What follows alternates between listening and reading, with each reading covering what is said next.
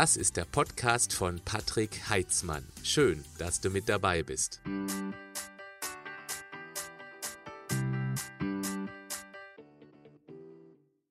Das Human Grow Hormon, abgekürzt HGH genannt oder auf Deutsch das Wachstumshormon, hat sehr wichtige Aufgaben in unserem Organismus.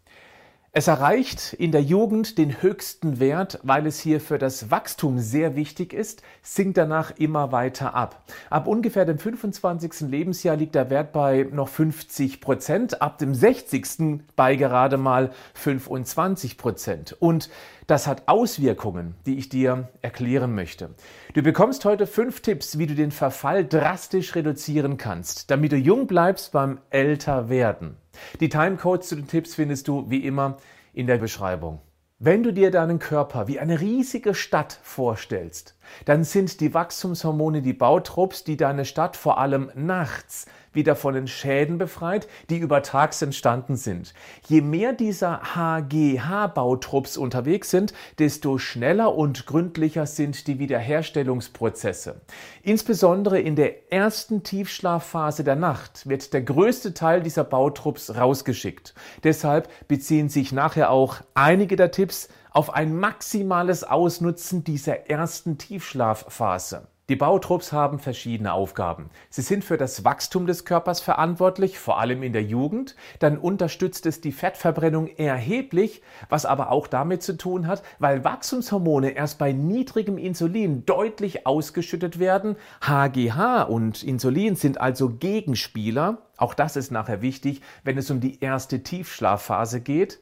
Dann ist es natürlich für den Muskelwachstum, beziehungsweise was noch viel wichtiger ist, für den Muskelerhalt, gerade beim Älterwerden besonders wichtig. Und es ist für unsere Stimmungslage mitverantwortlich, aber auch, der fünfte Punkt, für die Libido. Der sechste Punkt, die Knochen bleiben unter der Wirkung des HGHs auch deutlich stabiler. Genügend Gründe also, einen schnellen, starken Abfall gerade mit dem Älterwerden zu verhindern, weil es definitiv mit einem deutlichen Verlust an Lebensqualität einhergeht.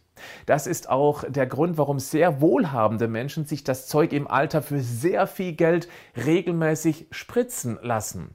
Da kommen schon mal etliche Tausende von Euro zusammen. Wer Wachstumshormon hört, hat eventuell Bedenken, dass es auch Krebszellen zum Wachsen bringen könnte. Theoretisch ist das denkbar, nur gerade im Alter ist der Wachstumshormonanteil sehr gering, die Krebswahrscheinlichkeit aber deutlich erhöht. Deshalb sehe ich hier keine Korrelation. Im Gegenteil, Wachstumshormone sind auch wichtig für ein schlagkräftiges Immunsystem.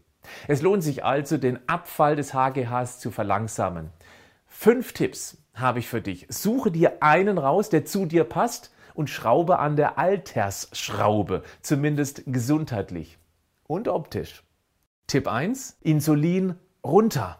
Wie vorhin schon kurz angemerkt, HGH und Insulin sind Gegenspieler. Ist das eine hoch, ist das andere niedrig und umgekehrt. Wer also ununterbrochen Kohlenhydrate schaufelt und das vielleicht auch noch spät am Abend, wird weniger HGH-Bautrupps in der ersten Tiefschlafphase rausschicken, weil noch zu viel Insulin unterwegs ist. Wer unter Diabetes Typ 2 leidet und dadurch einen ständig erhöhten Insulinspiegel hat, der verringert dadurch auch seine HGH-Ausschüttung. Auch ein Grund, warum Diabetes Typ 2 Betroffene sich schlechter regenerieren. Den Zuckerspiegel langfristig durch Gewichtsreduktion runterzubringen, ist der beste Jungbrunnen und Gesundmacher überhaupt. Deshalb könnte Tipp 2 da sogar doppelt helfen. Tipp 2. Fasten. Zum einen kann man dadurch wieder in einen gesunden Essrhythmus kommen, was vor allem für die gilt, die ständig am Kauen sind und damit auch praktisch ununterbrochen das eben genannte Insulinproblem haben. Zum anderen führt die lange Essenspause zu einer drastischen Steigerung der HGH-Ausschüttung. Bis zu 2000 Prozent mehr sind möglich. Das ist natürlich sehr individuell und hängt davon ab, wie gut oder schlecht du bisher HGH produzieren konntest. Diese drastische Steigerung ist auch ein Grund, warum fastende Menschen mit deutlich weniger Schlaf auskommen. Wer nachts mehr Bautrupps rausschicken kann, der ist schneller wieder hergestellt, braucht also weniger Schlaf. Du musst aber nicht unbedingt fasten, um von der nächtlichen Maximalausschüttung zu profitieren. Hier kommt der nächste Tipp ins Spiel. Tipp 3. Abendessen ausfallen lassen. Für mich wäre das nichts. Aber vielleicht kommst du damit gut klar?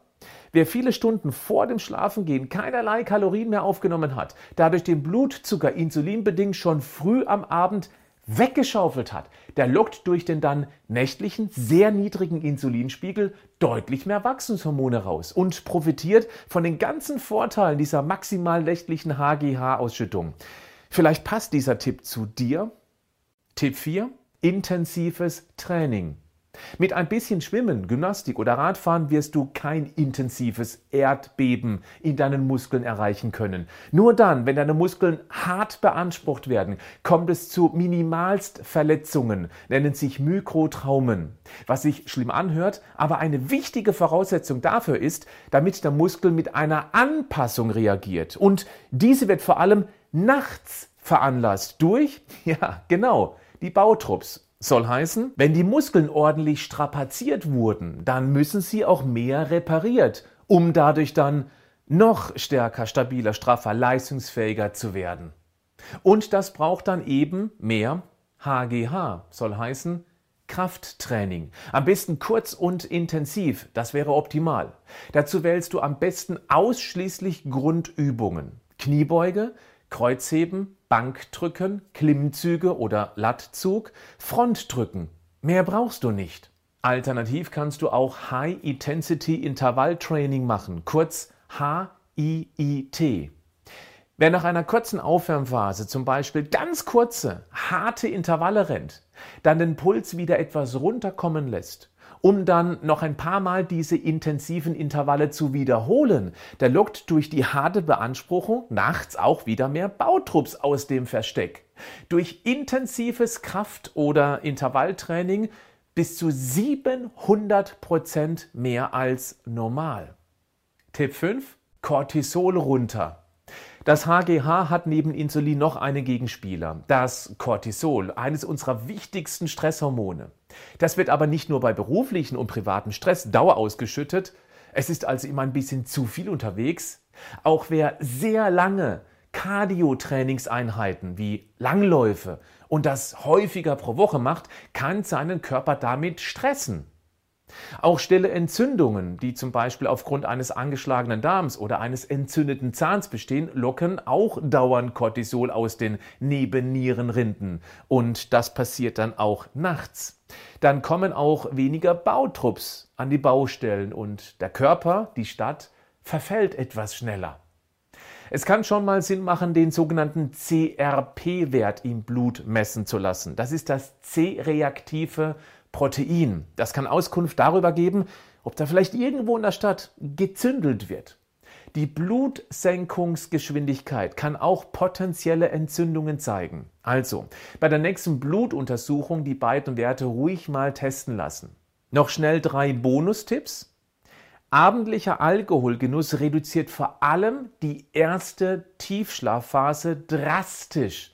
Also genau den Zeitpunkt, wo die Bautrupps ihre Arbeit aufnehmen sollten. Die meisten von denen bleiben dann angetrunken zu Hause. Dumm gelaufen.